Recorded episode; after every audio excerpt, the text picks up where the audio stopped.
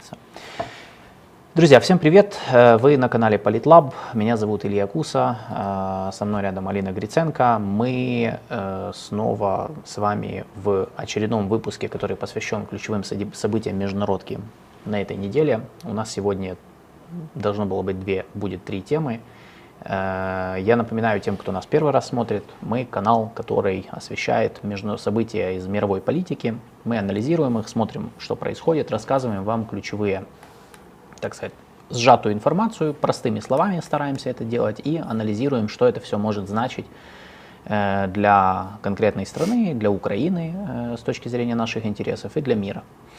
Э, я приветствую всех, кто нас давно смотрит также. Я вижу, вы уже, уже, уже на связи в чате.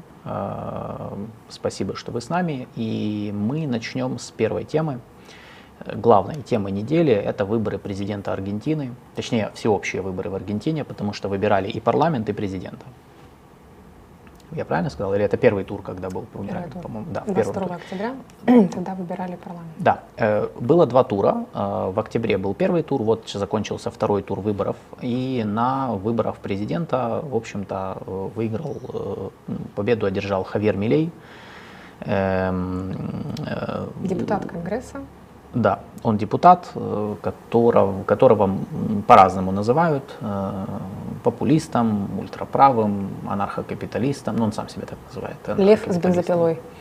Да, то есть, короче, очень своеобразный человек, сейчас мы о нем поговорим, и, в общем-то, мы расскажем вам, кто он, что он, э, какая у него политическая программа и что это может означать для Аргентины и для Латинской Америки, может быть для мира, я не знаю, означает ли это что-то для мира, но это, я бы сказал, что это еще один пример вот очередного прихода к власти, очередного популиста а-ля Трамп. Э, и, в общем, да. Давайте начнем. Значит, мы э, начнем мы с чего? С результатов. Да. Прежде чем мы перейдем к этому прекрасному человеку, значит, я сейчас э, Э, Изначально вообще избирательная кампания начиналась с праймерис, которые были в августе месяце. У них да. тоже есть такое понятие, как праймерис, как первичные, да, первичные, а, открытые, одновременные, обязательные выборы, ПАСО, они сокращенно на испанском аббревиатура. И вот тут вот неожиданно победу на этих праймерис одержал Милей. Он получил примерно 30% голосов. У него было, и тут почему эти вот выборы в Аргентине стали ну, в каком-то смысле историческими, потому что обычно борьба происходит между двумя ключевыми конкурентами, а остальные все вроде бы как там в такую формальную роль играют, выступают в роли статистов, а в этом году, в этот раз было по сути три ключевых кандидата. Одним из, один из них это Милей, он а, глава оппозиционного правоконсервативного объединения «Свобода наступает» в переводе с испанского. И вот он на праймере занял, по сути, первое место. Получается, что первое место. Э, его э, оппонентом был Серхио Масса, нынешний министр экономики, э, который является пиранистом, имеет очень тесные связи с семьей Киршнер, ну, то есть это, это бывший президент, его жена, ныне покойный, его жена сейчас является вице-президентом. И была еще э, бывший министр, по-моему, безопасности, если я не ошибаюсь, Патрисия Булерич. Она заняла третье место на праймерис, и на первом же туре э, у них были вот э, у Массы первое место, у Милея второе место. Давай покажем первую фотку, э, там где инфографика, вот, угу. да, вот это, вот это результаты первого тура. Тут может быть не хорошо, не прям хорошо видно, но я на самом деле вам прям не надо, я думаю, прям сильно подробно. Э, там вот в, лев, в левом нижнем углу результаты, э, о чем Алина, собственно, говорит. То есть мы видим, что... То есть Милей не занял в первом туре первое место, он занял второе. Разрыв между ним и Серхио Массой был, получается, ну, 6,5%. Да, то есть на первом месте Серхио Масса, э, потом Милей и потом все остальные.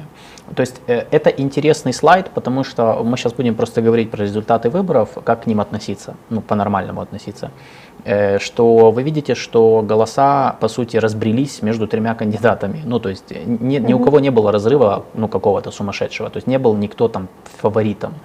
Э, по большому счету мы видим, что э, голоса э, раз, разбились между тремя разными людьми, и ну, как бы они вот ну, плюс-минус там в одной, в одной категории, ну, то есть у них был очень похожий результат. Это говорит о том, что люди, что потом подтверждалось, в общем-то, и в экзит-полах, и в опросах людей обычных, когда, да, вот, когда их спрашивали, как они голосуют, то, в общем-то, ну, многие были растеряны.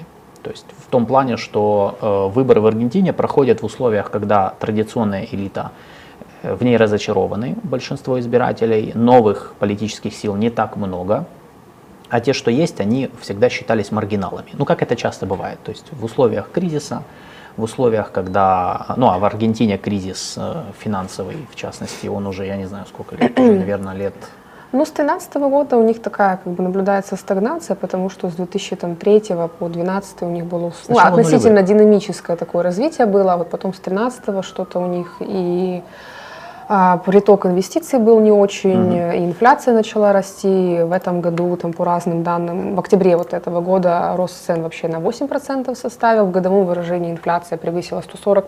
Mm-hmm. И в этом году Аргентина по показателю, по уровню инфляции а, по данным МВФ, на четвертом месте после Венесуэлы, Зимбабве и Судана. Да, то есть, проще говоря... Плюс еще валютный кризис у них. Проще говоря, в Аргентине финансовая ситуация и, соответственно, социально-экономическая, ну, не очень хорошая, причем уже не, ну, уже э, много-много лет. Э, и поэтому в этих условиях происходят выборы, и надо сказать еще чуть-чуть про политическую систему Аргентины. Э, в Аргентине всегда доминировали две партии. Ну, как и в Штатах, да, в Штатах есть демократы и республиканцы, в Аргентине всегда была партия условно, ну, те, кого называли пиранисты, это левоцентристы, mm-hmm. получается, которые э, были, ну, они аффилированы с семьей Перон, которая всегда была очень влиятельной в Аргентине. Э, так их и называют пиранисты, но это по сути левоцентристы, которые э, много лет тоже руководят страной, там то они в оппозиции, то они во власти, ну, суть вы поняли. И вторая партия, вторая политическая сила это консерваторы, то есть это право, правые правоцентристы, которые ну, тоже как бы, опять же, менялись, то есть они менялись между собой по сути но они тоже являются частью истеблишмента аргентинского. Поэтому в этом плане, то есть, ну, такая классическая ситуация э, де-факто двухпартийной, двухпартийного политического ландшафта, э, который начал постепенно разрушаться, э, ну вот из-за под давлением различных социально-экономических проблем, с которыми не справлялась ни одна, ни другая политическая сила. В таких условиях ну, вопрос времени, когда выскакивает какая-то третья политическая сила или харизматичный политик, популист часто, который там умеет себя подать, продать, там он более прогрессивный э, в плане там использования технологий, например, новых э, политических, или, или он радикальный достаточно, э, и он может играть на вот э, настроениях разочарованного электората, особенно молодого. И это как раз история Хавьера Милея, потому что его очень сильно поддерживали среди молодого населения Аргентины, то есть молодежь как раз за него голосовала. Ну, во-первых, э, ну, как бы по нескольким причинам. То есть первая причина, вот этот анти-эстеблишмент, антиэлитарность, то есть антиэлитарность в, таком, в том плане, что он в этом он очень похож на многих других вот подобных политиков, типа Дональда Трампа или Жаира Болсонару в Бразилии. Да, он играл на антиэлитных настроениях. То есть он рассказывал про плохой истеблишмент, плохие элиты и хороший народ. И как бы с этой позиции, конечно, за него все, ну, он многим нравился, за него голосовали. Вторая причина, он вел свою, как он вел свою кампанию, он вел ее в соцсетях. В основном через ТикТок, насколько я помню. Ну, митинги тоже были очень эпатажные.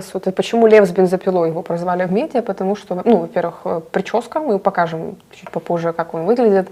А, то есть у него такая довольно пышная шевелюра, и он часто появлялся на своих политических митингах и встречах с бензопилой, которая... Нет, давай, давай покажем последнюю которая фотку, как бы он, да, да, вот, которая это как бы является... Бензопила — это символ того, что Милей хочет сделать с, дол, э, с песо, э, хочет сделать вообще с долгами и хочет сделать, э, короче, все, отрезать все старое, все плохое, все ненужное и перевести Аргентину в новое светлое экономическое будущее.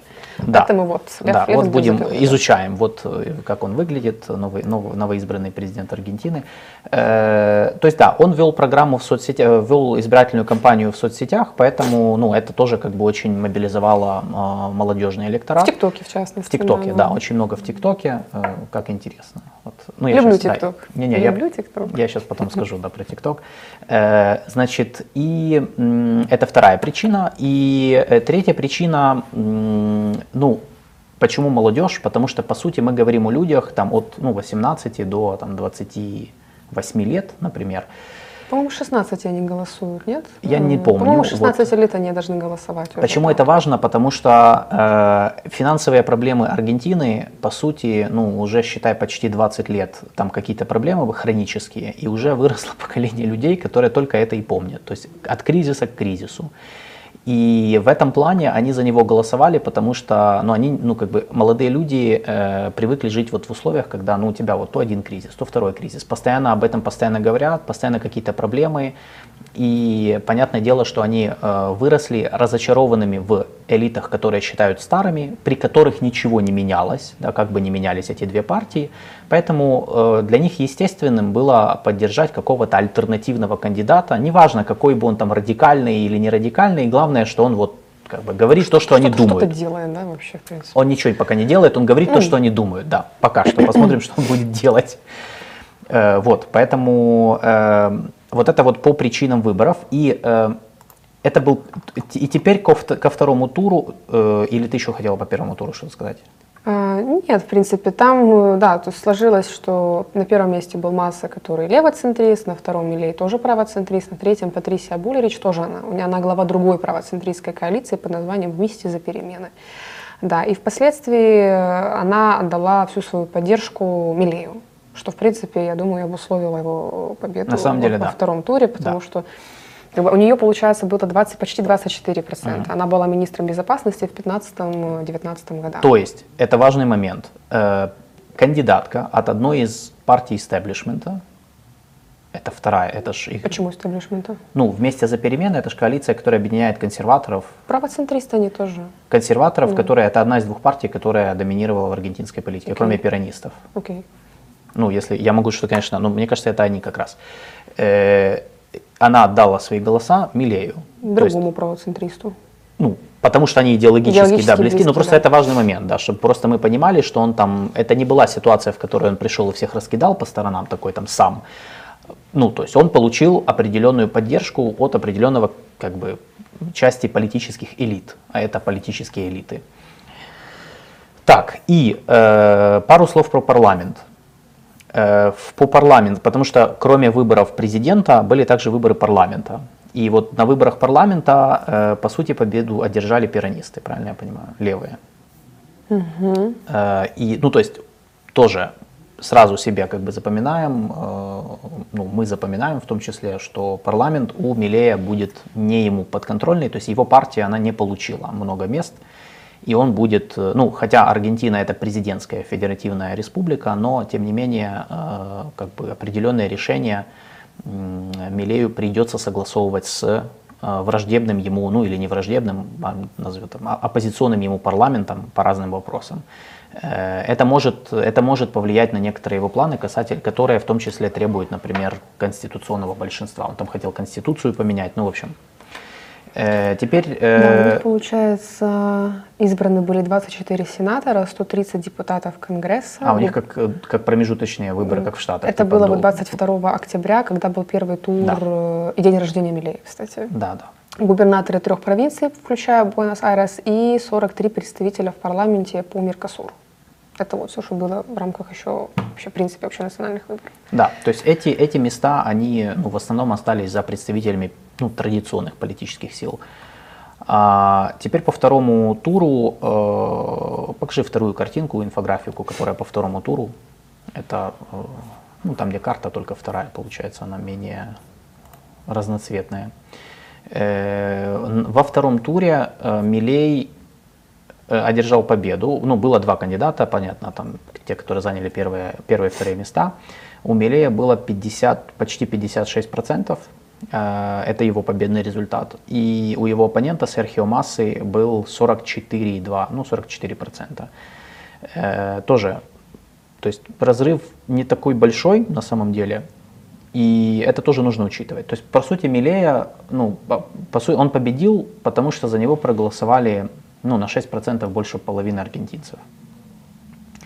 Э, вот, это тоже нужно помнить, то есть, потому что тут, э, ну, как бы, то есть это не, я бы не назвал это супер уверенным результатом, то есть это вот как бы нормальный результат, но при этом понимаем, что э, чуть меньше 50% людей либо к нему индифферентны, э, либо они голосовали за Серхио Массу.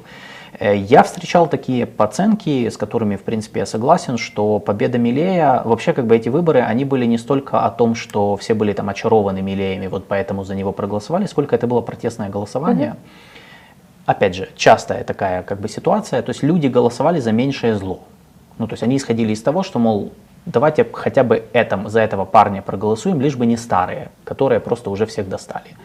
Э, Причем многие, даже вот я несколько смотрел э, опросов, ну именно вот общественного мнения э, по, по телевидению, которые там проводили, там людей на улицах спрашивали, там вот что вы думаете, как вы голосовали, то я скажу, что, кстати, не, не редко встречались люди, которые говорили, там, что вот мы не согласны с некоторыми позициями Хавьера Милея, да, он слишком радикальный, но мы за него проголосовали, потому что лучше так, чем давайте пусть он попробует что-то вот сделает, чем вот эти вот старые Опять элиты. Проклятые пиранисты, кишнеристы. Да, да, на самом деле всех, а, ну то есть всех э, традиционные элиты достали многих, и они как бы готовы были голосовать за Милея, при том, что часть людей, они не, не все воспринимали, что он говорил.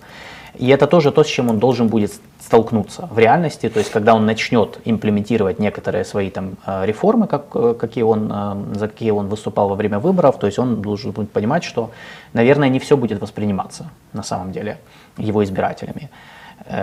И из-за этого ему нужно будет поддерживать постоянную коммуникацию с разными электоральными группами и за теми, кто голосовал за него, и с теми, кто не голосовал за него, если он, ну, по крайней мере, если он не хочет повторить судьбу Жаира Болсонaro который тоже точно так же приходил к власти в Бразилии, э, как вот такой вот альтернативный вот этим левым кандидат. Но в итоге, э, когда он, он зашел в систему и не смог как бы ее под себя перестроить, вернее, он попытался под себя перестроить, но оказалось, что надо согласовывать свою позицию с, с огромным количеством политических игроков, в том числе с военными, и, в общем, ну, в итоге, да, в итоге Болсонару проиграл перевыборы, ну, и мы знаем, что, как бы, чем это все закончилось, ничем это не закончилось. Э, так что, да, с Милеем, я думаю, будет похожая ситуация. То есть он должен будет вот дальше начать, начинать уже практическую политическую э, историю. Я просто посмотрела, кто, кого он взял с собой. В... Э, президент в Аргентине избирает, как и в Штатах, избирается в комплекте с вице-президентом. Мне что-то я упустила этот момент, стало интересно, кого он взял с собой в качестве вице-президента. Тут уже женщина. Да. А, Виктория Вилья Руэль. А, которая является основателем и председателем Гражданской ассоциации Центр правовых исследователей терроризма, исследований терроризма. То есть человек, который вроде бы как ориентируется в том, что такое права человека, по идее. Ну, э, да. И это тоже как бы момент, потому что, э, ну, то есть, опять же, момент согласования. То есть тут, то есть Хавьер Но Милей она поддерживает будет... ЛГБТ, в отличие от Милея. Я же говорю, Хавьер Милей не будет работать в вакууме. То есть угу. э, у него есть команда, вот вопрос, который задавали на Альфе Медиа, я вижу, ну, э, подписчики. У него есть команда, то есть у него вот, вот мы, потом у него есть советница по внешней политике э, Диана Мундино, по-моему, ее зовут она, скорее всего, станет министром иностранных дел. Э, то есть у него есть люди, которые, ну, как бы с ним, и они будут отвечать за разные направления. Но при этом, да, он будет вынужден учитывать вот разные голоса и позиции в своей команде, в стане оппозиции, в парламенте, на улице. Ну, то есть это уже политическая реальность, в которой оказывается любой популист, даже аутсайдер, э, ну, Хавьер Милей, я, его сложно назвать прямо аутсайдером, все-таки он депутат, ну, как бы какое-то какое время провел в политике. Э, но да, он должен будет столкнуться с этой реальностью и дальше и на нее как-то реагировать. То есть, э, то есть путь Хавьера Милея – это классический путь э, человека, который позиционирует себя как внесистемный и который попытается изменить систему. И тут как бы будет одно из двух. Либо он ее перекроит под себя, либо как бы она его сожрет и как бы он ничего не сможет сделать. Вот. Ну, то есть либо он ее расшатает, а потом, ну, как бы спровоцируя там изменения, и потом, может быть, уже следующие лидеры будут как-то ее менять э, ну как, ну не знаю, может потом он опять вернется. Ну короче, это уже, это уже такой путь Трампа, да, если он, конечно, станет опять президентом. Теперь давай по поводу конкретно Хавьера Милея. Смотрите, он тут очень, про него очень много всего. Он очень эпатажный, он очень разный и интересный. Э, мы нашли видео, которое, в принципе, все это э, вместе как бы резюмирует, и мы его, наверное, покажем. Это видео издания The Telegraph. Э, я для тех, кто нас слушает на подкастах, я оставлю ссылку на это видео в, в описании к, собственно, к подкасту и к видео. То есть вы сможете сами его посмотреть. Просто оно намного оно, оно короткое, и там, в принципе, все, что вот, вот эти все моменты, которые связаны с Хавьером Милеем, чтобы понимать о том, какой образ он себе выстроил. То есть скорее об этом. А потом мы поговорим о политической программе. Ну, я только скажу, что он, по большому счету, человек из народа. Он, э, его отец был водителем автобуса. И он самого, как бы, с молодости, естественно, он, как все аргентинцы, играл в футбол. Э, он э, увлекается рок-музыкой, играл в какой-то группе, которые делали кавер на Rolling Stones. И он еще с молодостью увлекся экономикой, и он закончил два престижных частных университета в Аргентине, где и сформировалось его вот это вот либертарианское мировоззрение. Он действительно, ну, как у меня сложилось впечатление, что он прям вот заряжен идеологически, он очень идейный, и у него довольно, ну, прям вот целая экономическая религия, я бы сказала, которую он исповедует. Да. Он э, категорически отрицает коммунизм и социалистические идеи. Давай сейчас к этому придем. И поддерживает э, капитализм. Да, мы сейчас к этому придем. Сейчас, э, э, Дима, давай вот это видео покажем. И мы его прокомментируем, то есть мы там будем останавливать, объяснять, что, потому что оно как бы, ну, оно, там нет перевода. Ну, в общем, там не надо будет много переводить, но какие-то вещи, да, мы покажем.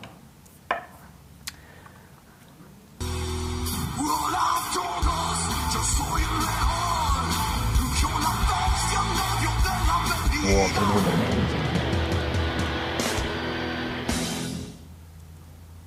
La situación de Argentina es crítica. Los cambios que nuestro país necesita son drásticos. No hay lugar para gradualismo, no hay lugar para la tibieza, no hay lugar para medias tintas.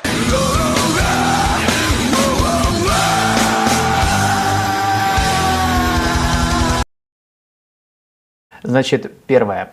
Э, часть его образа это рок. На самом деле, ну, то есть, как мы уже сказали, что это не как бы прикол, то есть он, он реально, ну, он увлекается, э, как бы, он, он увлекается музыкой, он играл в группе, то есть, как бы это вот так выглядели его предвыборные митинги. Плюс там была часть речи, где он говорит о том, что, где как раз вот он, очень хорошо по его речи видно вот эти вот его, а, его как бы главный нарратив, да, то есть он, он радикал, то есть он, он, он радикал и революционер. Вот он себя угу, позиционирует угу. таким образом. Реформатор прям. Именно революционер. Да. Вот я бы даже сказал, что не реформатор, потому что реформатор это такое слово, как ты, вот, ну, когда ты говоришь реформатор, ну, ну, у нас вообще это ругательное уже слово, знаешь, в Украине, да, то есть как бы, а вообще, когда ты говоришь реформатор, то, ну, так, знаешь, ну, ну что это, что это такое? А вот радикальный реформатор. Да не, вот ради, револю, радикальный революционер, вот это вот, да, это то, что, э, и э, как бы он специально это говорил, потому что, опять же, это очень отвечает духу э, вот Аргентины, да, и вот этому настроению аргентинцев. Okay. Давай дальше.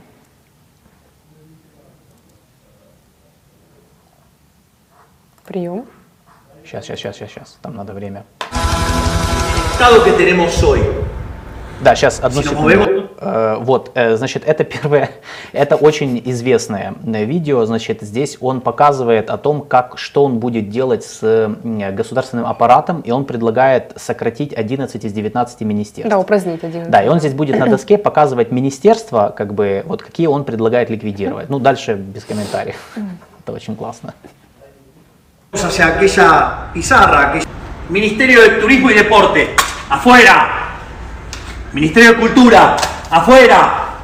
Ministerio de Ambiente y Desarrollo Sostenible, afuera. Ministerio de las Mujeres y Género y Diversidad, afuera. Ministerio de Obras Públicas, afuera. Aunque te resistas. Э, то есть он предлагает ликвидировать, там он говорил, Министерство культуры, Министерство спорта и туризма, Министерство, Министерство женщин. женщин и гендерного равенства, Министерство общественных работ Почему-то, потому что они расисты, я не знаю почему. Ну, в общем, да, то есть как бы это, кстати, один из пунктов его политической программы, э, что ликвидация, то есть по сути сокращение, ну сокращение госаппарата. Здесь, да, сокращение... здесь э, нет ничего про Центробанк, но Центробанк он тоже хочет упразднить. Центр... Да, с Центробанком это, там отдельные, у него отдельная прям, вендетта. У него гидра, которую надо отрубить голову, потому что из-за этого все проблемы в, в Аргентине все экономические. Да, да. Давай дальше.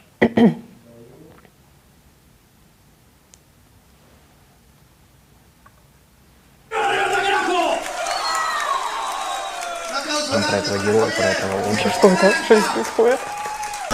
Gaspar y Gaspar y Gaspar y Gaspar, esa es nuestra regla fiscal. Y si los ingresos no aguantarán más, iremos al Banco Central. Читал песни? Да, да, да про Центробанк. Что здесь происходит? Значит, в, свое, э, в 2019 году Хавьер Милей э, придумал героя, в одежду которого он одет. Он Супергерой. Посетил, да, он посетил косплей-конвенцию в этом костюме. Э, он одел, собственно, вот этот вот спандекс, держал в руках золотой посох, черный и желтый. А почему черный и желтый? Потому что это цвета анархокапитализма, это то, та идеология, которую он исповедует. И вот это, это его альтер-эго, персонаж, который он придумал. Его зовут генерал Анкап. Анкап сокращенно от анархокапитализм. Это лидер Либерленда, страны, в которой никто не платит налоги. Да. Вот так, генерал анархокапиталист. Вот. Генерал, это, да. это его. И он, он сам себя так называет, то есть, ну, в том числе. Судя по всему, Либерленд это то, чего он хочет добиться для Аргентины, я так ну, понимаю. Так, как он видит, да. Страна, он, где... В экономике он очень радикальный человек. Да, правда. да. Экономически он очень. Экономический либерализм. Идеологически он заряженный да. в экономике, как бы это вот видно. И это вот часть его образа в том числе. Там есть фотография, где он прям с посохом. Я тебе отправляла. Да, ну есть вот. вот она. Да, вот это вот, вот это генерал, генерал анархокапиталист э, в, в исполнении Хавьера Милея, вот как бы его, его супергерой, которого он придумал. Да, в 19-м, да, ты говоришь? Вот. Ну, как-то 19 год был очень э, скачком его популярности вирусным, потому что он тогда еще выступил на TED, на TEDx какой-то uh-huh. в Сан-Николас, и там давал лекцию про капитализм, и о том, что капитализм и свободный рынок – это рецепт от бедности, и она стала очень вирусной в испаноязычном uh-huh. мире, поэтому у него 19 год был прям вот а, таким вот а, каким-то очень удачным да. в плане его развития имиджа и популярности. Э, да, он тогда начал как раз вот этим всем заниматься, поэтому... Э... Для этого он был преподавателем по экономике. Да. Потом телеведущим в одной программе. Собственно, от этого, я думаю, у него и пошло вот эта вот заряженность на такую вот публичность, э, экстравагантность. Не, ну он хорошо умеет, он, да. мы видим. Он, то есть он, он, если посмотреть его публичные выступления, он очень, он, он очень харизматичный. То есть на да, самом деле да. посмотреть, то как бы я же поэтому говорю, что не просто так. Давай дальше.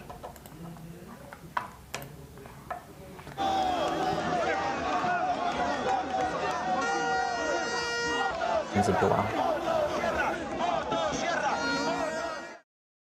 Знаменитая бензопила. Ну, это уже обсудили, да. Да, ну мы, мы говорили об этом, что он как бы бензопила символизирует, что он все порежет, вот как бы. Государственные расходы и, государство, и министерство. Да, да, да, все будет резать, вот все вокруг просто на куски будет разрезано. Давай дальше.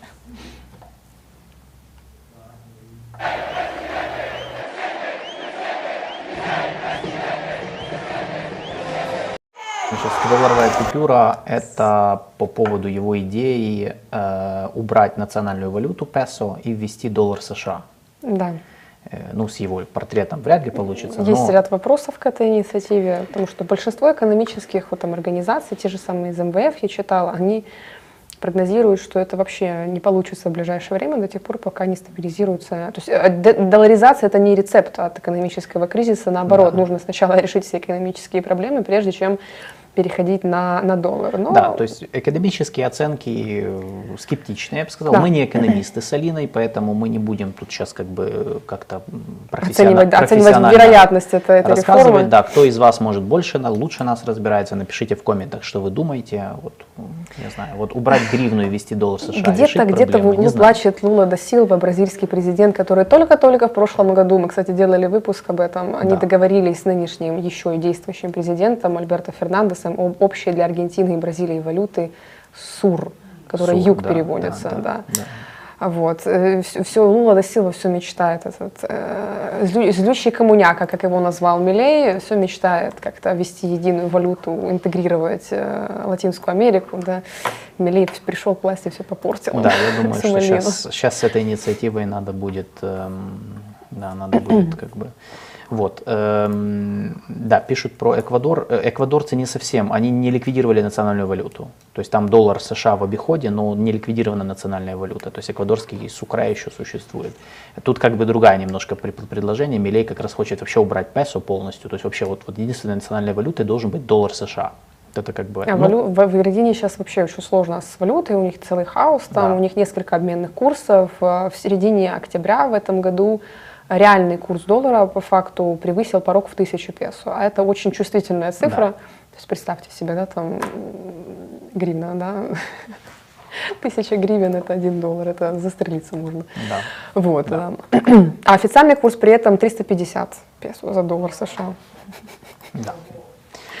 Э, давай дальше по видео.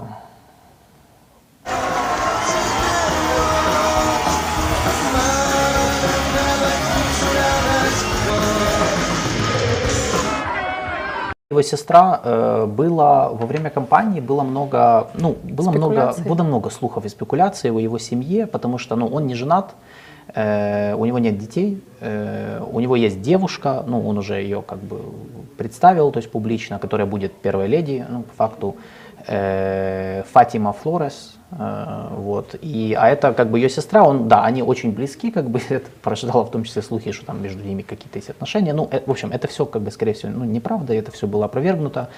Э, но да, с точки зрения семьи, ну, получается, у него... Он тоже нестандартный политик, да, то есть э, против системы даже тут, потому что, как правило, ну, традиционном вот формате всегда наличие семьи, наличие детей вызывает э, больше доверия Управа. к политику, да. э, что вот он какая-то стабильность, да, если человек примерный семенин, то, наверное, он будет и в политике э, будет тоже вызывать доверие определенное. А Милей тут э, прошел против системы, да, у него есть девушка, причем они что-то, ну, как бы насколько из СМИ можно судить, э, они вместе недавно. Она актриса, телеведущая, и она комедиантка. Я тут увидела феминитив комикесса недавно в, одном, в, одном, э, в одной статье. Пародирует, известна своими пародиями на нынешнюю вице-президентку, на Кристину Фернандес де Кирштадт. Э, и они живут с мастифами, собачками, с котами и э, говорят, что вот, вот мастифы составляют их, их семью, что очень мило. Да, покажи фотку, там, с есть, там есть фотка да. с собаками, вот где он, он их очень, он вообще очень любит собак, и вот у него да, вот такая Сколько, вот. Четыре здесь? Здесь четыре, да. И даже я, я читал какую-то, э, ну, не знаю, кстати, правда это или нет, что там он очень прям, у него была когда-то собака, с которой он до сих пор общается. Ну, она умерла, и он общается через какого-то медиума с ней. Ну, в общем, я уже не ну, знаю. Может быть. Нет, ну он действительно, он прям, ну, как бы он сам об этом говорил, что он прям вот очень у него такая, как бы, прям любовь-любовь к собакам, он очень любит. Ну, вообще, как бы, в целом, прям у него в общем, да, это его... Любовь к животным у меня лично вызывает доверие. Да, да. В любом случае, тем более, когда так их так да. много. Да. Э, то есть в этом плане, э, поэтому да, в этом плане много, ну просто много было, э, в этом плане, да, он не, он не традиционный правый, потому что как бы он выступает с традиционных позиций по социальным вопросам. Да, да, он против ЛГБТ, против он абортов, против однополых браков, да, в отличие от вице-президента. Он, он к однополым бракам, насколько я знаю, как-то так, он никак не относится к этому он вопросу. Против, он против, он против сексуального образования в школах. Он, против, он не против э, сексуальной ориентации, э, потому что считает, что это выбор, по-моему, если я не ошибаюсь, но он против э, заключения официальных браков однополых, вот, в отличие от вице-президента, кстати. Да. Что не очень коррелируется с его э, пропагандой свободы выбора и свободы, в принципе, человека в своих действиях. Ну да, он, он бывает противоречит некоторым, ну, сам себе в каких-то вопросах, но у меня есть версия на этот счет. Давай дальше по видео закончим уже с ним.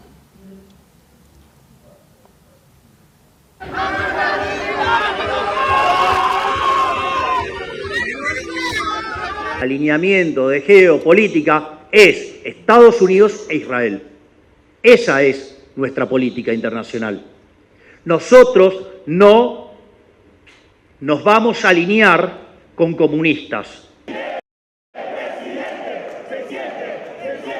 Да. Э, еще раз, да, The Telegraph сделали это видео, чтобы нас тут никто там не сказал, что мы крадем. Так вот, э, это конец, в принципе, это последняя его внешняя политика. Она в его внешнеполитической программе супер простая. Значит, вот простая как двери. То есть э, Аргентина, ближайшие союзники Аргентины, США, Израиль, все. Да, он поддержал Израиль, осудил атаку Хамас 7 октября, в Инстаграме в своем выложил да, тоже израильский да, флаг. Да. И по некоторых интервью ему задавали вопрос, не планирует ли он э, менять религию и переходить в иудаизм, на что он ответил, что он рассматривает такую возможность и очень изучает ее, собственно. Но он планирует перенести посольство аргентинское в Иерусалим. Э, ну да, то есть он планирует свои первые официальные визиты совершить именно в Штаты и в Израиль. Как уже он сказал, заявил, что он э, не собирается иметь никаких отношений с коммунистами, он очень, да, действительно жестко и радикально относится к коммунистическим государствам. Он неоднократно критиковал и осуждал Китай, в частности, за отсутствие свободы выбора человека. И одному из журналистов он так закинул, мол, резко вопрос, вы бы стали торговать с убийцами, имеется в виду Китай, да, о том, что там у них ограничено, у них есть цензура, ограничено ну, да, действительно да, да. А, действия человека и так далее. А, поэтому Китай в мировоззрении Миле одно из, один из источников мирового зла. Он никаких заявлений не сделал по поводу Тайваня в плане там разрыва дипотношений. Я думаю, что до этого не Я дойдет. Думаю, не Но, скорее всего, э, то, чего добился Фернандес в этом году, э, это принятие, запуск вступления, процесса вступления Аргентины в БРИКС, о чем было объявлено на саммите в, в этом году в Йоханнесбурге, да, был саммит в да. ЮАР. Скорее всего, э, этот процесс будет заморожен. Скорее всего. Э, это первое. Э, плюс будут, наверное, не очень дружественные отношения с Бразилией, где сейчас у власти... Со всеми латиноамериканскими странами, где левые у власти. Получается, что с Чили тоже? Я Борис же да. неомарксист? Я думаю, да. Я думаю, да. Э, потому что, в принципе, ну, то есть у него картинка мира, э, ну, с моей точки зрения, э, да, она черно-белая, она супер простая. То есть есть, причем он реально, он сам ее как бы называет, то есть есть э, хорошие, назовем их так, ну, у него просто нет слова, у него есть слово для всех плохих, это коммунисты. То есть есть хорошие, есть коммунисты, больше никого не существует. Э, причем надо очень четко понимать, вот здесь прям э, у него ну такая прям одержимость э, ненавистью угу, к левым. Угу. В широком понимании левым. То есть он тут не различает. И это, кстати, одна из вот таких интересных моментов. Я думаю, что это э, сыграет ему в негатив, в том плане, что он, он не различает пока что, ну, еще зайдет президентом, я думаю, опять же, скорректируется. Центрируется, да, потом? Я, может быть, может быть нет, потому что, опять же, Болсонару центрировалась частично. Борич тоже. Да, и Габриэль Борич тоже центрировался, потому что здесь, ну, одно дело, да, вы говорите, мы же понимаем, да, одно дело предвыборная риторика, другое дело, вы заходите, становитесь президентом, да, но он не различает пока что ничего, то есть для него вот все, Китай, там, Россия, даже коммунисты, хотя для меня это непонятно, ну, то есть ну, насколько Россия лево, левого толка политический режим в России, не уверен. Но, э, тем не менее, да, то есть для него есть вот как бы два полюса. И вот он считает, что нужно вот силами добра, а силы добра это там США, Израиль и везде, где есть правые при власти. То есть, как бы даже если, ну, например, там вот у него кумир Дональд Трамп в Штатах. Ну, это Болсонару тоже. Да, Болсонару. Сальвадо, э, в Сальвадоре Букеле, на Букеле он поддерживает. Да, он, он да. поддерживает его, ну не всю политику, он поддерживает его политику в области безопасности. То есть он ну, считает, что ее надо там... Три года назад Милей присоединился к Мадридскому форуму. Мадридский форум – это такая антикоммунистическая организация, которая была создана ультраправой испанской партией Vox. Мы как-то обсуждали э, программу этой партии в контексте выборов в Испании. А, они подписали в 2020 году так называемую Мадридскую хартию. Это такой манифест uh-huh. антикоммунистический, который осуждал э, все левые организации, партии, режимы в Ибероамерике, если можно так сказать. То есть Латинская Америка плюс, плюс там, Испания, Испания да, там, ну, да, да. Э, потому что коммунизм и эти группы, представители этой идеологии несут угрозу либеральной демократии, и Латинская Америка находится, цитата, в заложниках тоталитарных режимов, вдохновленных коммунистическими идеями, а эти режимы существуют за счет незаконного оборота mm-hmm. наркотиков mm-hmm. и третьих, в скобочках, внерегиональных сил, и все это под эгидой Кубы. Естественно. Не, ну конечно. Как а Хартию подписали в основном консервативные, ультраконсервативные, крайне правые политики, но не только из Латинской Америки, а еще и из Европы. Там среди них, по-моему, помимо Милея, был и Болсонару, и был, был сын Болсонару, а, был Хосе Антонио Каст, а, это конкурент Габриэля Борича на президентских выборах, тоже очень интересный человек, идеологически действительно близкий к Милею.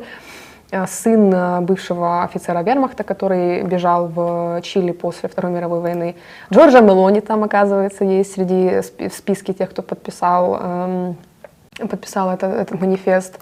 И э, там были еще политики из Франции, из Швеции, из Нидерландов, то есть как бы так все, все антикоммунисты под, подтянулись к вот этой идее Vox создать такое вот э, антикоммунистическое движение, я бы, э, я бы сказала.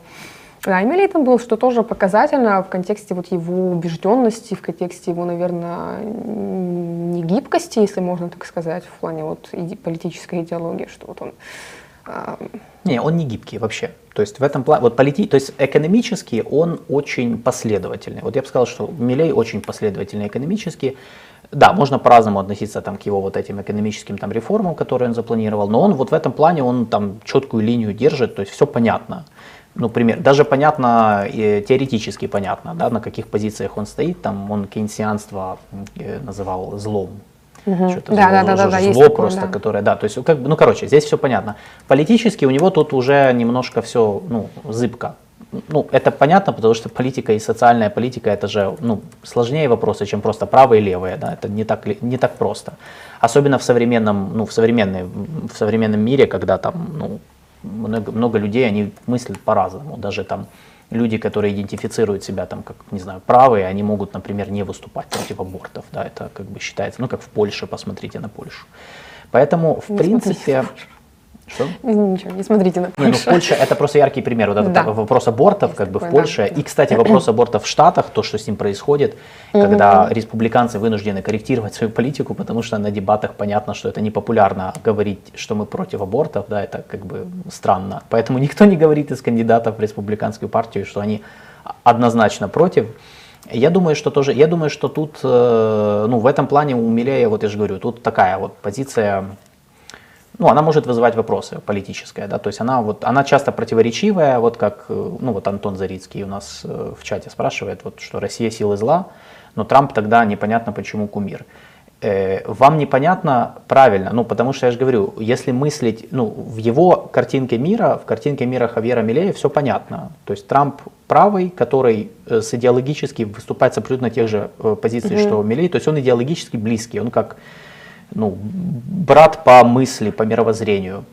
Э, но да, если вы выходите за рамки этого черно-белого восприятия, то становится, ну, появляются вопросы. Ну, действительно, а почему, как бы, ну, если, то есть, ну, зло, добро, ну, вот, ну, ну тут Трамп, как бы, ну, непонятно. Ну, то есть тут... по России, Россия зло, потому что вторглась в другую страну, в суверенную. Трамп пока да. этого не делал.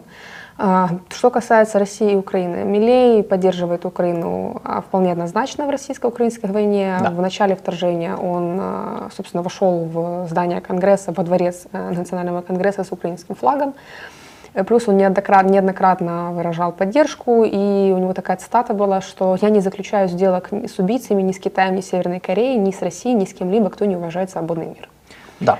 То есть он такой, он э, при, при этом надо четко понимать, это он не воинствующий э, политик, то есть он даже сам говорил о принципе э, не интервенционализм и не агрессия. То есть вот он как бы боль, я не знаю, называю, это не пацифизм, конечно, но не, не да, он не пацифист, но он э, выступает против применения силы в международных отношениях, то есть он не является воинствующим э, таким вот политикам, который там, не знаю, готов применять силу для там каких-то, для того, чтобы там отстоять свой какую-то свою позицию. Наоборот, в этом плане просто он, э, он негативно относится к тем странам, которые это делают, но при этом, да, не, не стоит ожидать от него воинствующего противостояния с Россией, например. Да, то есть вряд ли это ну, произойдет. Вот эта его риторика по поводу Украины и России, она тоже была во многом направлена на критику действующей власти и Альберта Фернандеса, президента, который да, занял конечно. такую нейтральную позицию по, по войне. Они, в принципе, дистанцировались от этого вопроса. То есть тоже надо включать сюда и внутренний контекст, внутриполитический. Ну и плюс он так удачно вот подгреб Россию к оси зла, к Китаю и к Северной Корее, поэтому они, они вряд ли, я думаю, прекратят там экономическое сотрудничество или еще что-то. Не, ни с Китаем, ни с Россией, Кремле думаю, Песков, этого не будет. Но... Песков заявил, что, ну, мол, аргентинский народ сделал свой выбор, мы его уважаем. Ну, что я еще могу сказать. Байден он критиковал, кстати, за слабость э, перед, перед Россией, за то, что Байден тоже, да, вот он не, не поддерживает э, военные действия, интервенционалистскую внешнюю политику, но Байден он критиковал за слабость, за то, что Штаты своевременно и в полном достаточном объеме не предоставили Украине военную помощь для ну, отражения да, агрессии. Да. Ну, тут как бы тоже одно дело когда вы предоставляете помощь для обороны, это уже один вопрос. Это хорошо. Когда происходит э, непосредственное вторжение в чужую страну, это, это, уже, это уже плохо. Кстати, с президентом Зеленским они уже пообщались вчера, по-моему, вечером. Да. Э, и Милей предложил провести в Аргентине в следующем году саммит Украина-Латинская Америка. Угу. Я очень надеюсь, что саммит состоится и Милейн об этом поможет. Ну вот для нас открылось окно возможностей, о котором я неоднократно писала и говорила, что да, вот нейтралитет Аргентины для нас ну, как бы, а, не самая приятная и благоприятная ситуация, но вот Милей нам дает возможность исправить э, всю нашу внешнюю политику на латиноамериканском треке, воспользоваться его любезным предложением и донести нашу точку зрения до тех стран Латинской Америки, которые пока еще занимают более такую да. отдаленную дистанционную. С другой стороны, позицию. есть два момента, на которые я бы обратил внимание, вот, ну, с нашей точки зрения.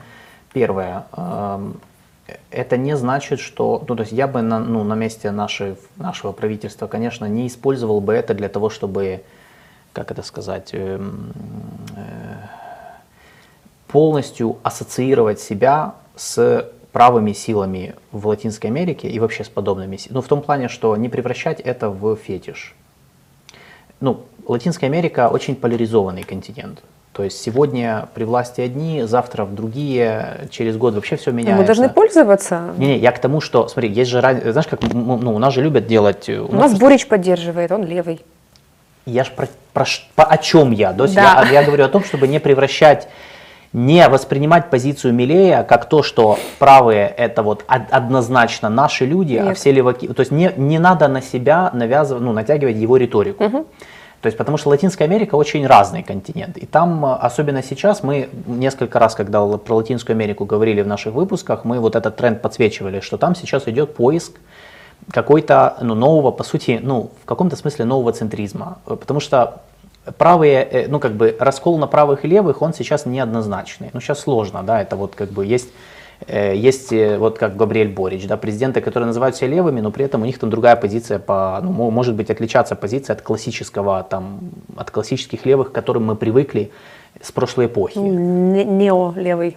Неолевый, да, как и неоправый. да, то есть, как бы, в принципе, поэтому, да, в этом плане не надо превращать это в идеологически. То есть идеологизировать угу. наши отношения с Латинской Америкой ни в коем случае не стоит, потому что ситуация меняется. В Латинской Америке она очень часто меняется. То есть реально там угу. каждый, там все что угодно может произойти, как с Хавьером Милеем, собственно. Внезапно выскочил, завтра кто-то еще выскочит. Или, как, или... как с Колумбией. Дуке нас поддерживал, пришел э, Густаво Петру левый, сказал нет, да, и все. Нет. Ну, то есть, и все. Вот, вот что, ну, то есть, понимаете, поэтому здесь, это вот первый момент. И второй вот вопрос, э, я бы сказал, что надо пользоваться сейчас этой возможностью для того, чтобы усилить свое присутствие и влияние в Латинской Америке. И то есть не надо информационной России. Да, то есть это вот это приоритет. Э, я думаю, что приоритет не должен состоять в том, что нам надо убедить Аргентину полностью отказаться от своего нейтралитета, там чуть ли не отдать нам все их оружие, что у них есть. Угу. Надо концентрироваться на том, что это окно для нас, точка входа в регион. Угу, угу. Все. Ну то есть долгосрочное. Не сейчас решить какой-то там дайте нам две партии оружия и все, вот это вот, больше нам ничего не надо. На, наоборот, это, это точка входа долгосрочная в Латинскую Америку, которых у нас не так много. У нас их не так много было, поэтому сейчас как бы это вот одна из них. Угу. И мирный саммит, который, ну, очевидно, он там не приведет к решению, к урегулированию ну, войны, понятно, да. но это, то есть, это очевидно попытка Милея сыграть в противовес Бразилии, которая тоже имеет амбицию быть посредником в российско-украинских переговорах. Нам надо этим воспользоваться, чтобы получить, создать вот эту точку входа, теперь еще через Аргентину. Но не ограничиваться только лишь Аргентиной. Просто я знаю, как у нас любят э, цепляться за, ну, вцепиться за что-то, вот и все. И вот просто только, только на одно что-то фокусироваться, э, не видя, что происходит вокруг. Вот, это такой вот момент, который я считаю вот очень важным. А, что еще? Есть еще позиции, ну, э, я еще, Милей также выступает, э, да, по МВФ он говорил, потому что Аргентина же известна тем, что у них огромная задолженность, 44 миллиарда долларов у них долг, э, и 22 раза МВФ выдавали им кредит. Милей как-то так, ну он так, кстати, он так говорил, что он вроде как намекал на то, что он будет с МВФ передоговариваться. Угу, да. То есть он, он не сказал, это не, не а «Слуга народа», где там просто выкинуть да, МВФ там и... А как они могут выкинуть МВФ? Они на грани просто, дефолта. Знаешь, от, такого, от такого радикала все же ну, ожидают, что надо вот что-то такое сказать, такое, сейчас я возьму там, как вдарю, и МВФ... Ну, на самом деле нет. Он, кстати, в этом плане занимает такую позицию. Ну, опять же, он экономист. Он экономист. Да, то есть он экономист по образованию, он понимает, о чем он говорит. Э, и да, он говорил, что он будет передоговариваться по условиям кредита.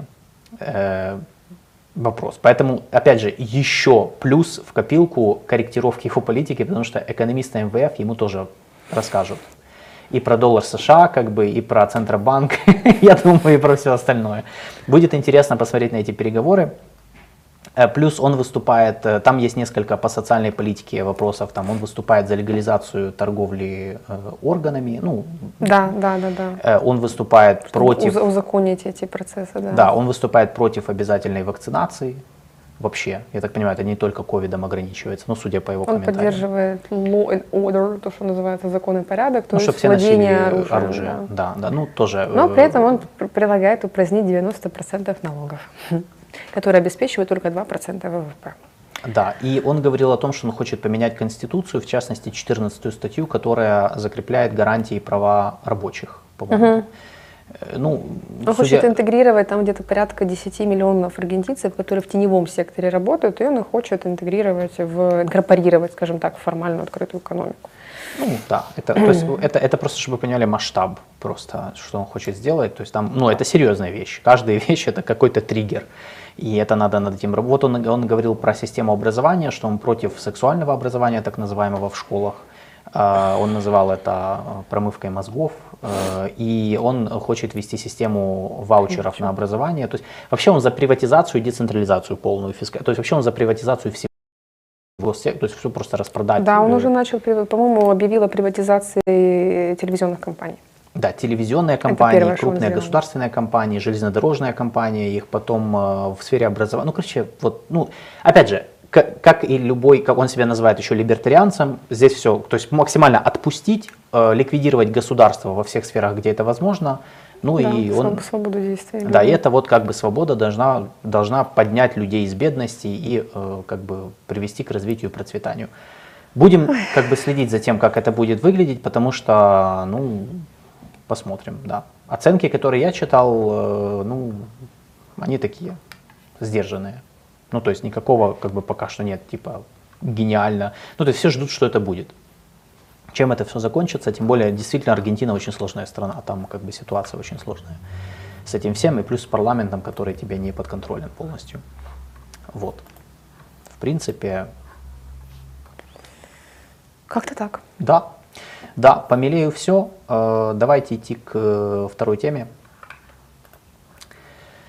Давай по выборам в Нидерландах пару слов. Сейчас я так и не нашла результаты выводов. Сейчас я найду.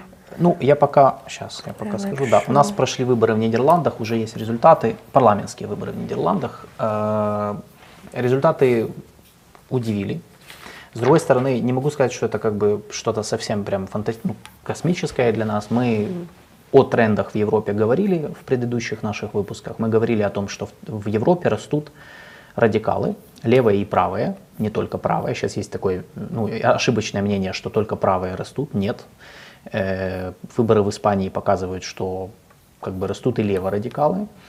Значит, и, э, но при этом они не растут так, что они не могут претендовать на формирование большинства парламентского, то есть они не растут так, чтобы захватывать власть полностью, но они, но они получают столько голосов, то есть они э, доросли до такого уровня, когда они получают золотую акцию в, при коалиционных переговорах.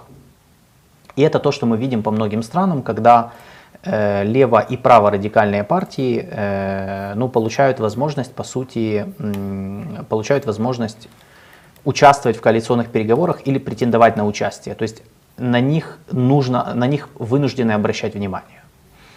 В Нидерландах, по сути, повторился этот сценарий, э, причем первое место заняла партия «Свободы» Гейерта Вилдерса, Э, их называют праворадикальной партией. Э, ну, она достаточно давно в Нидерландах. Антиевропейская пишут. Евроскептики. Они евроскептики, да, антиевропейские, я не уверен, но они евроскептики, э, причем там доходило до того, что в предвыборной риторике они выступали за выход из ЕС, mm-hmm. которого не будет, естественно. Э, ну, это ж классическая история евроскептиков в Европе, которые за выход из ЕС, но потом, когда попадают в власть, внезапно оказывается, что так, ладно, Ой, угу. так и быть, остаемся, ладно.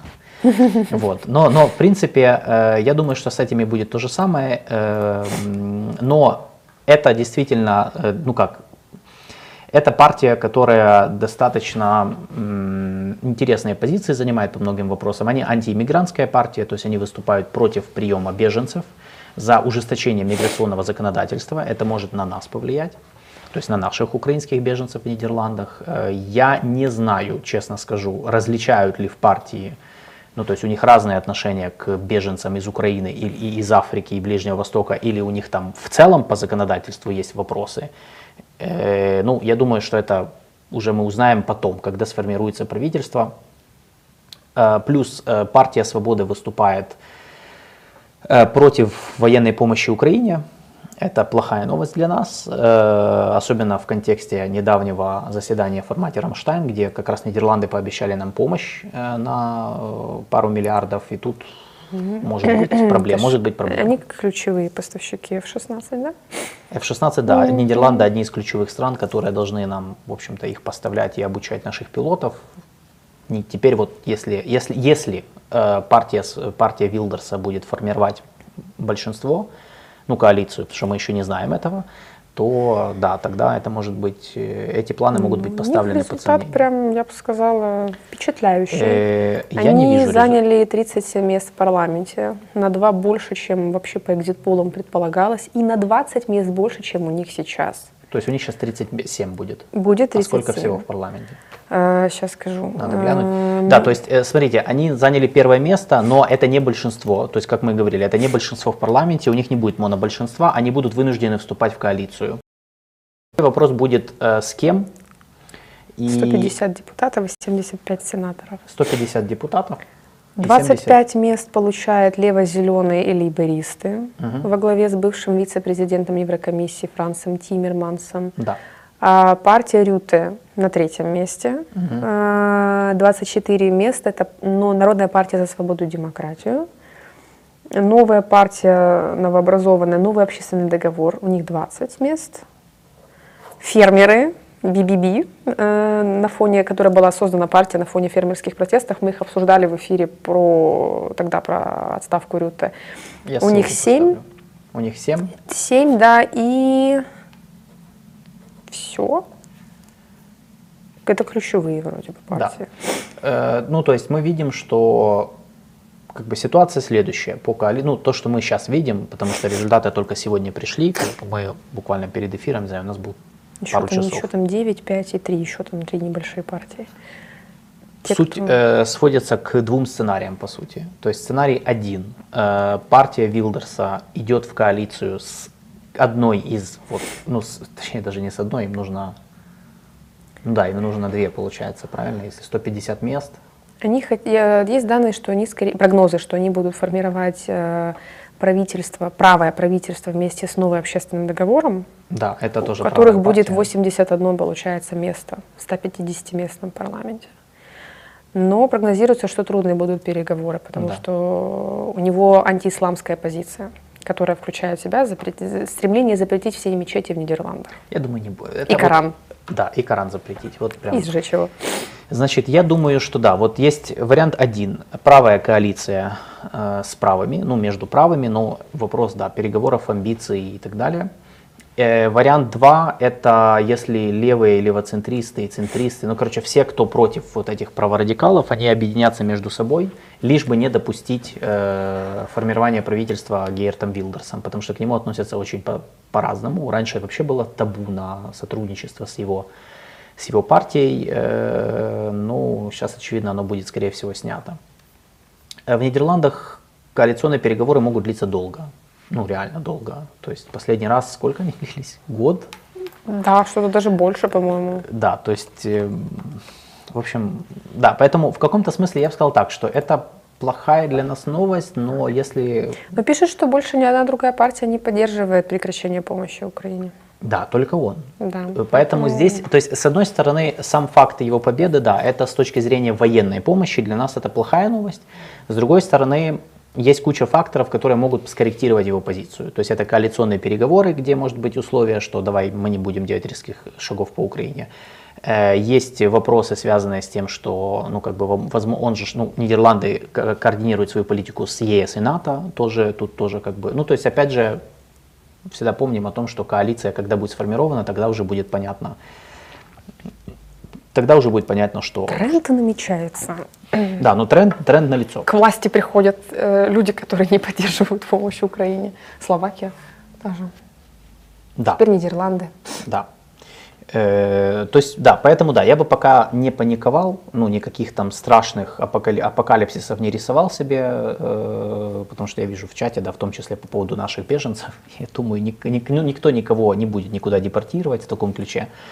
Э, то есть, и пока не будет понятно, какая коалиция сформируется, сформируется ли коалиция вообще, я думаю, ну, нет смысла сейчас, как бы, ну, что-то конкретно вот. То есть максимум, что они могут, на что они могут пойти, это сокращение помощи.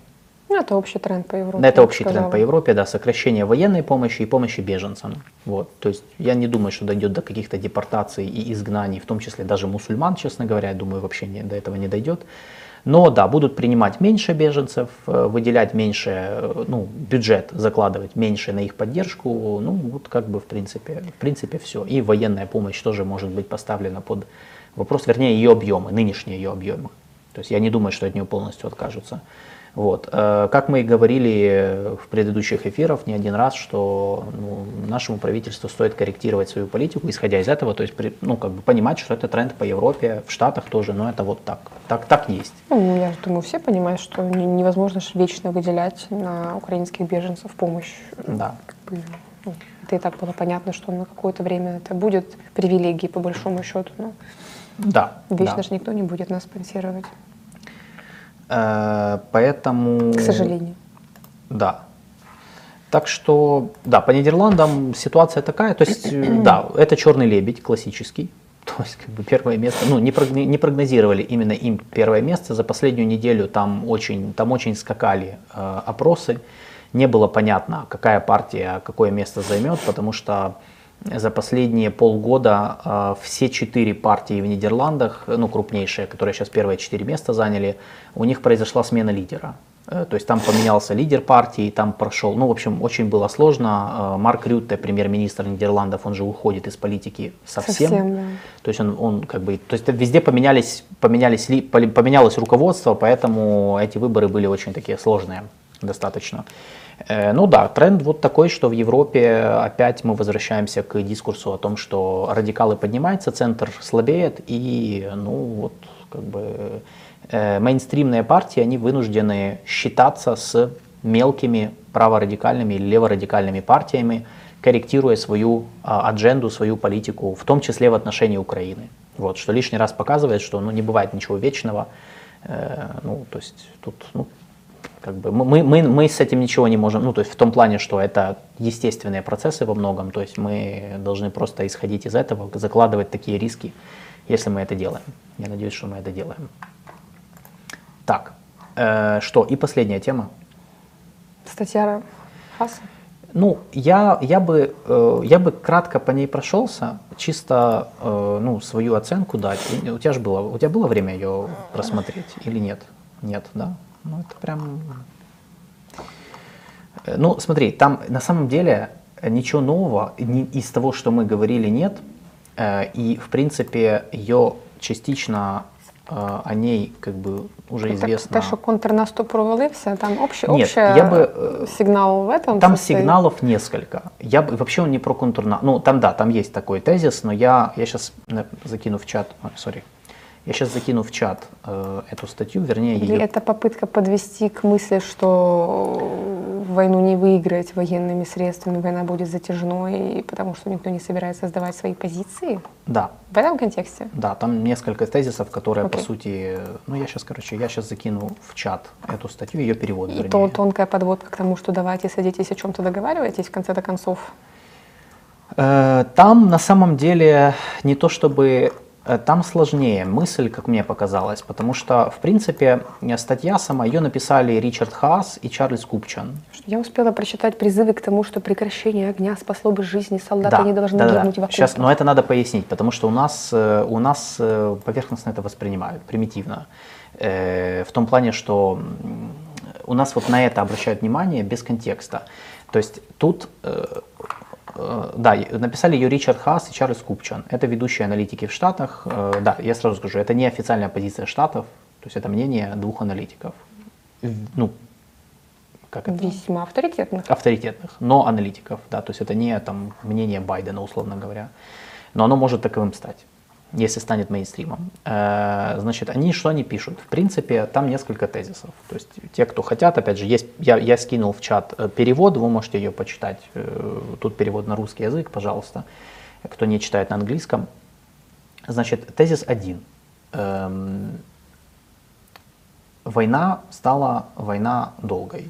Ну, то есть долгая ресурсная война. То, о чем мы тоже много раз уже говорили. Тоже уже очевидный вывод то есть как бы в долгой ресурсной войне выигрывает тот, кто успешнее мобилизует ресурсы, в том числе в тылу. Вот. Вопрос к количеству ресурсов?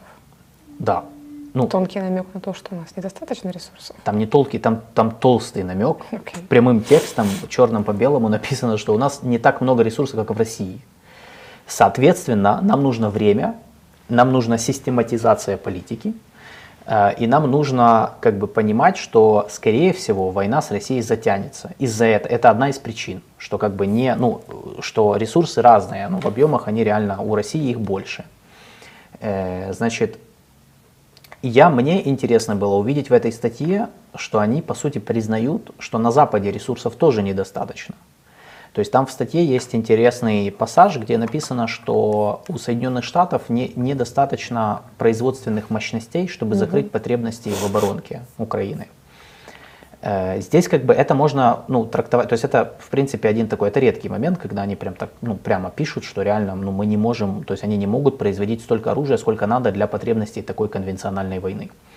Э, но опять же, это то есть, по сути, они говорят о том, что им нужно время, чтобы разворачивать все это производство и его как бы наращивать. Для этого нужно, и вот тут статья подводит к вот этому переговоры. Э, через переговоры, я думаю, тут продвигается идея о том, что э, как бы... Заморозить? Ну, это у нас называется заморозка. Отсрочить?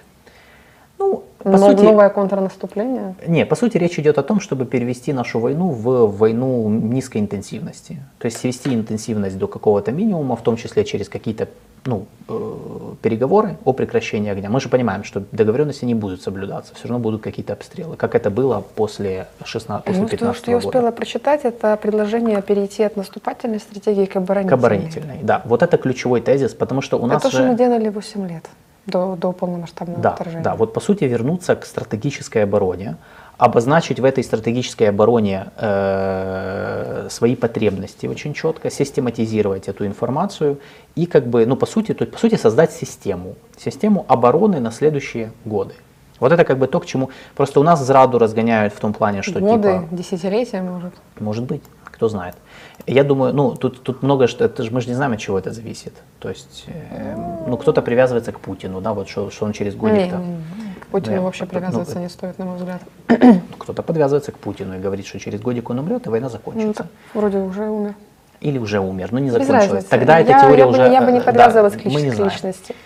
Не, это просто, ну, смерть Путина теоретически открывает окно возможностей для того, чтобы но, это не, но она не гарантирует. пихнуть все на него, это вот он виноват, а мы да, давайте ему да. хорошее. Но не гарантирует, потому Конечно. что мы не знаем, кто придет вместо него. Э, кто-то подвязывается к экономике России, что она вот-вот рухнет. Нет. Кто-то подвязывается, я понимаю, да, у нас, да, мы, под, мы, мы не считаем, что она рухнет. Ну, не вот-вот, во всяком случае. Не вот-вот, но кто-то считает, что, да, например, там, да, 5-10 лет, и можно, и может быть это, это, или она не рухнет, а это заставит их сесть за стол переговоров. И мы 5-10 лет будем вести оборонительную войну, да. ждать, пока экономика России рухнет. Да, это один из вариантов. Э, ну, короче, кто-то считает, что, я не знаю, в, в странах Запада придут какие-то воинственно настроенные лидеры, которые там, не знаю, помогут нам напрямую. Не суть. Суть в том, что э, как бы... Запад устал, я делаю вывод Запад, из этой ну, статьи. Да, вывод один. Запад устал. Э, вывод второй. Они хотят смены стратегии. Э, и вывод третий. Они хотят, чтобы мы провели соответствующие трансформации у нас под эту стратегию. Э, потому что и вот мне в этой статье... Истощить Россию за наш счет по факту. Да. Ну, это, нет, так это вообще как бы то, что это вообще... Есть... Поставив Россию в положение, когда ей придется нести непомерные расходы на проведение наступательных операций против хорошо окопавшихся украинских сил. Да, это вот цитата статьи. Да, да, да, статья. Э, да, то есть она по сути, они по сути говорят об этом. У нас просто разгоняют, я просто как бы мы пытаемся объяснить, как правильно статью воспринимать, потому что здесь у нас разгоняют зраду в стиле, что они призывают там чуть ли не отказаться от Украины. Но это здесь не, отка не об отказе от Украины, в том-то и дело. Очень сложно воспринимать предложение, когда тебе говорят о том, что война будет длиться не Конечно. год, не два, возможно, даже и не десять. Это да. очень сложно, сложно укладывается в голове. Да, сложно, потому что хочется по-другому. Да. Но не все, что хочется, ну, так сказать, ну, ты не получаешь все, что хочешь. Да? В данном случае Э, ну, может быть, к сожалению, но да. То есть, э, ну, давай так, на Западе готовятся к длительной войне. Потому что это не совсем их война. Готовиться к длительной войне, э, мы и как бы нас призывают тоже готовиться к длительной войне. Тут как бы у нас, как всегда, ну, есть же выбор, то есть мы можем принять эту, да, и, или можем не принимать. Вот. Тут вопрос ключевой. Э, мне интересна эта статья тем, что, ну, не только тем, что ее написали люди, которые имеют, причастны к формированию мнения в Вашингтоне, ну, в администрации Байдена в том числе, а и в том числе тем, что таких статей становится много, и это уже не маргинальное, на мой взгляд, это уже не маргинальное мнение. То есть вот если раньше, Согласна. ну там в прошлом году, да, можно было говорить, ой, там какие-то люди там написали, но на самом деле все, все Украина-оптимисты. Сейчас я могу сказать, что оно переходит в мейнстрим. Э, особенно по мере приближения американских выборов. Потому что в целом как бы мейнстримным нарративом становится то, что э, по Украине надо менять стратегию. Причем у демократов и у республиканцев. Просто у республиканцев это в сторону сократить помощь Украине, а сконцентрироваться на другом. У демократов это давайте поменяем стратегию, мы хотим больше знать, как это все, вот четче знать, как это все закончится и продолжать поддерживать Украину. Вот в принципе разница между ними. Но на самом деле я тут вижу двухпартийный мейнстрим. То есть статья интересная, я, я ее советую почитать. Во-первых, это холодный душ для многих, кто считает, что а, нас Запад будет поддерживать вот просто, как, угу. как они говорят, столько, сколько надо. Плюс здесь хорошо показан... Бесплатно. Э, да, вот просто вот, неважно, чтобы, и, и при этом не смотреть, что у нас здесь происходит. И второе, здесь очень хорошо показано, я напомню, что это журнал Foreign Affairs, э, они пишут с точки зрения своих интересов, то есть интересов Соединенных Штатов. Здесь хорошо показаны эти интересы, они описаны. Э, потому что у нас еще почему плохо к таким статьям относятся? Потому что думают, что, ну, то есть, что это как бы, они же адресованы, это как адресовано не совсем нам, да, эта статья, она как бы часть внутренней дискуссии в Штатах. Угу. Частично она адресована нам, но вообще она описывает э, ситуацию глазами Соединенных Штатов и их интересов. Вот. И это тоже очень, ну, очень, очень хорошее чтиво для ну, понимания вот этого. Э, вот ну, тоді називають дорогостоящий тупик. То, как они описывают сейчас эту ситуацию. Дорогостоящий. вот. Ну, еще и в контексте э, заявления главы военной разведки о том, что можно существовать без договоров, как, как Япония с Россией. Ну, мне, мне это выглядит как действительно подводка к тому, что ну, можно. Не, ну это правда, можно существовать без договоров. И Япония О прекращении с Россией, войны имеется Корея в виду. то же самое. Ну, Япония с Россией после Второй мировой войны так и не подписан договор да, о Да, так и Северная Корея и Южная Корея не подписывали никаких договоров в плане о прекращении, но 38-я параллель, все остальное, оно де-факто стало границей. Хотя тогда, в 50-х, не задумывалось это именно таким образом. Вот, то есть, э, ну, я не знаю, это сейчас не, не к тому, что у нас вот будет так, но, э, ну, это да, такая ситуация существует, но поэтому я бы сказал, что здесь просто, ну, Запад мыслит, на Западе мыслят в привычных категориях в каком-то смысле. Ну, типа, если... Сверху? Сверху. Ну, как бы ты не можешь, э, ну, они не видят победы очевидной, поэтому для них, э, раз победы нет, лучше подзаморозить статус-кво, пока он еще такой, а то он может ухудшиться. Ну, вот это их оценка такая. И вот э, в чате спрашивали, а у нас точно есть выбор? Да, ну, почему нет? У нас есть выбор. Ну, мы же можем, мы, можем не принимать эти оценки. Почему нет? Я не вижу, что нам мешает. Э, другой вопрос просто, да, насколько мы будем правы, не принимая эти оценки, да, вот э, какую оценку мы даем и как мы это аргументируем. То есть здесь вопрос участия в, таких, в такого рода дискуссиях, ну, нормальное участие. Э, вот и все, как бы, в принципе. Но выбор, конечно, всегда есть.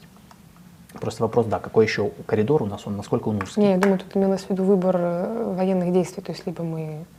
Можем ли мы действительно выбирать военные действия, Не, ход ну, военных действий? Я считаю, что можем.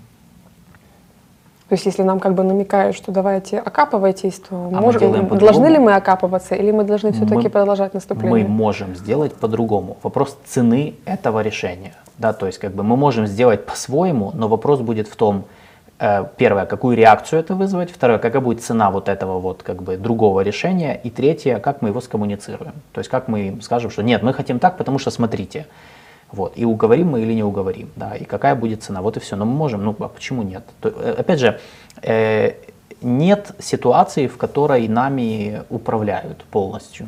То есть как это в любом, это вот любой вооруженный конфликт, где существует прямые стороны на одном уровне, на региональном есть заинтересованные участники, на глобальном есть заинтересованные участники. Между ними нет иерархического подчинения. Угу. Никогда нет на самом деле. Даже если взять вот Корейскую войну, которую нас часто вспоминают, там же не было, ну не было, ну да, Южная Корея зависела от США, например. Но при этом, э, когда переговоры были, и э, президент Ли Сын Ман, он не особо, скажем так, ну, были ситуации, когда он ну, выступал против стратегии Штатов и им приходилось с этим иметь дело, где-то уговаривать, где-то там э, пытаться действовать в обход его. Ну, то есть это была, ну, как бы такая игра между ними.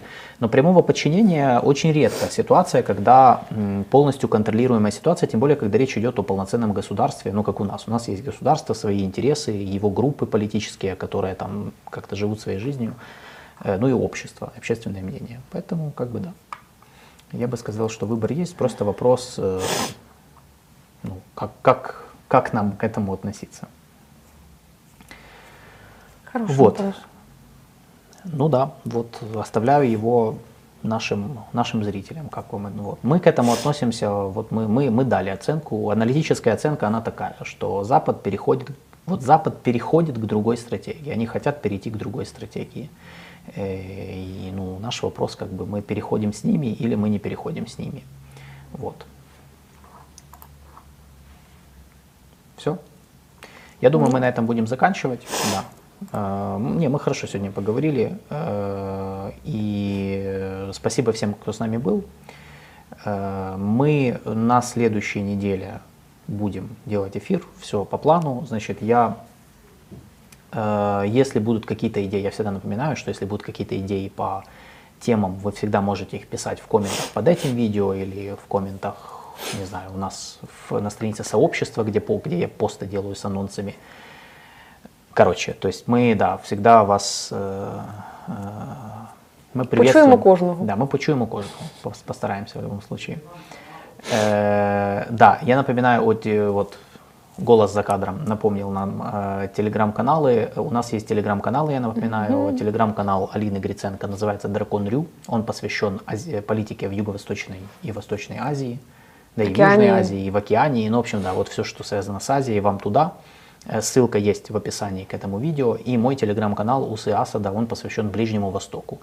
Э, вы можете тоже подписаться, если вам интересны эти регионы. То есть это специализированные телеграм-каналы, как бы мы как бы там описываем то, что происходит вот в этих регионах. Там аналитика, новости, инфографика, в общем, все, что вы можете там найти. А, и спасибо всем, что были с нами. Я напоминаю, поставьте лайк этой трансляции. И если можете, конечно же, подпишитесь, те, кто не подписался. Э, и по возможности оформляйте спонсорство. Нам оно помогает, помогает поддерживать этот проект и развивать его. И делать больше видео по международке. Всем спасибо и хорошего дня и завершения недели. Всем пока.